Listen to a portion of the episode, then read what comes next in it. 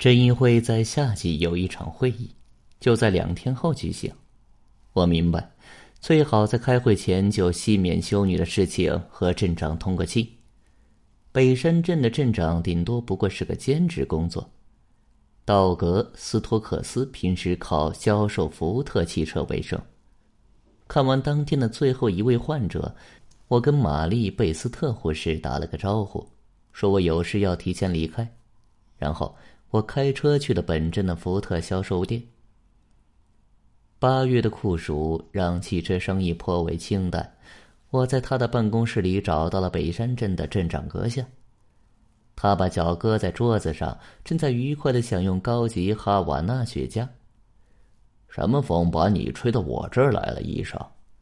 想把别克车换成闪闪发亮的四零款福特新车了不成？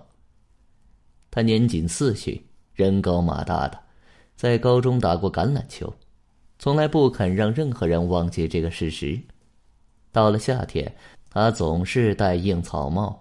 这种帽子到了劳动节必然是发黄的，除了扔掉别无出处。等明天开春再买一顶新的。我坐进小办公室的另外一把椅子上。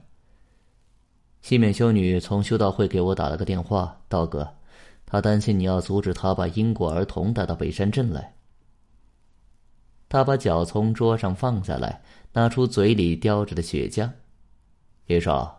这个决定可很艰难的。那片土地按理说应该是农业用途，修你们两年前来的时候，我们已经法外施恩了。但现在他们竟然打算把那儿变成一所寄宿制学校，他们没这个打算。伦敦和英格兰南部的其他城市正在遭受轰炸，修女们只想趁时间还来得及救出几个孩子而已，把他们疏散安顿到北山镇来。斯托克斯镇长一脸的不高兴。怎么说呢，医生？我跟镇议会的几名成员谈过，他们都反对这样做。要是修女不教他们念书，他们就必须进我们的学校。他们跟我们这儿的人不一样，说话不一样，举止也不一样。也许更有智慧，更开化吧。我微笑着答道。要是他们逗留的时间足够久，等长大些，说不定会成为你的顾客呢。他思考着这一点。好吧，周四来参加会议，说服其他人吧。我立刻同意下来。好的，也许还会带上西缅修女。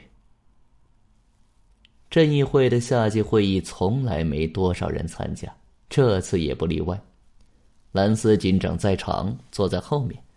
他如果没有急事要办，总会拐进来旁听会议。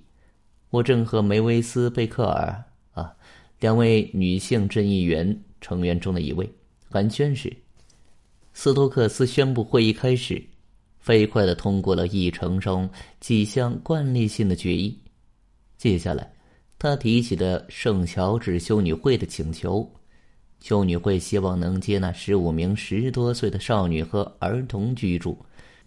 这些女孩都是从伦敦和其他英国城市疏散出来的。有人说起土地用途的问题，希望那是否是一所学校？我举起手，宣布修女会的会长西缅修女在场，她想就此发表自己的见解。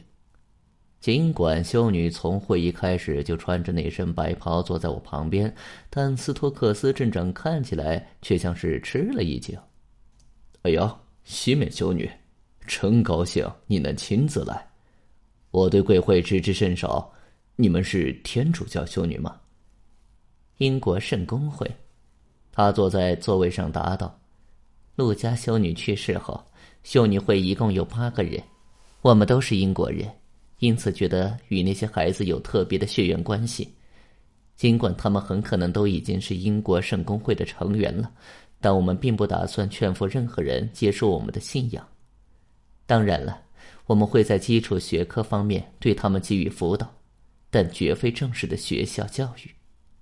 可是，西门修女啊，空间，空间足够容纳他们起居。假如您有所疑虑的话，我想邀请您和正义会的其他成员参观一趟我们的场地。构成正义会的六位男士和两位女士一阵交头接耳。我看得出来，梅威斯·贝克尔，议会中唯一的教师，格外支持这群修女的想法。最后的决定是这样的：斯托克斯镇长明天先去修女会做个初次的探访，回来向正义会报告。然后再做出最终的决断。我对双方都颇为熟人。贝克尔夫人建议由我陪同斯托克斯和西缅修女参加明天的探访。当时看来，这只是个无伤大雅的请求。星期五的早晨，阳光灿烂，温暖宜人，是一个完美的新英格兰地区的夏末日子。出诊比预期中耗费了更多的时间，赶到镇界路上的修道会时已是十点过了几分。我迟到了，道格斯托克斯已经抵达，开上环形煤渣车道。我看见他的车停在前门附近，车后盖上斑斑点点的落些赤果，那是落白头岭上一株高大枫树的螺旋翼种子。我把车停在他的车正背后，望修女出来迎接我。这是一位瘦高个的女士，年龄较长，在修女会的楼梯上摔过一次，因其走起路来有些瘸。霍桑医生来的正好，他愉快地说：“西面修女和其他人正刚开始领着斯托克斯镇长参观呢，他们在庭院里，但门上了锁。”咱们只能穿过屋子进去了。我跟着穿过光线昏暗的走廊，走下狭窄而缺少照明的台阶，从后门出了屋子。在阳光灿烂的后院里，周围是那堵高墙。我看见几位修女抱望着斯托克斯镇长，他那顶熟悉的草帽高过了修女们的头顶，清晰可见，他肯定看见了我。因为我看见他的蓝色套装闪了一下，他把一只手举过头，招呼我到墙边去，加入他们的行列。我走得很慢，免得跛足的望修女跟不上。到了庭院里比较崎岖的地方，我抓住他的手，帮他引路。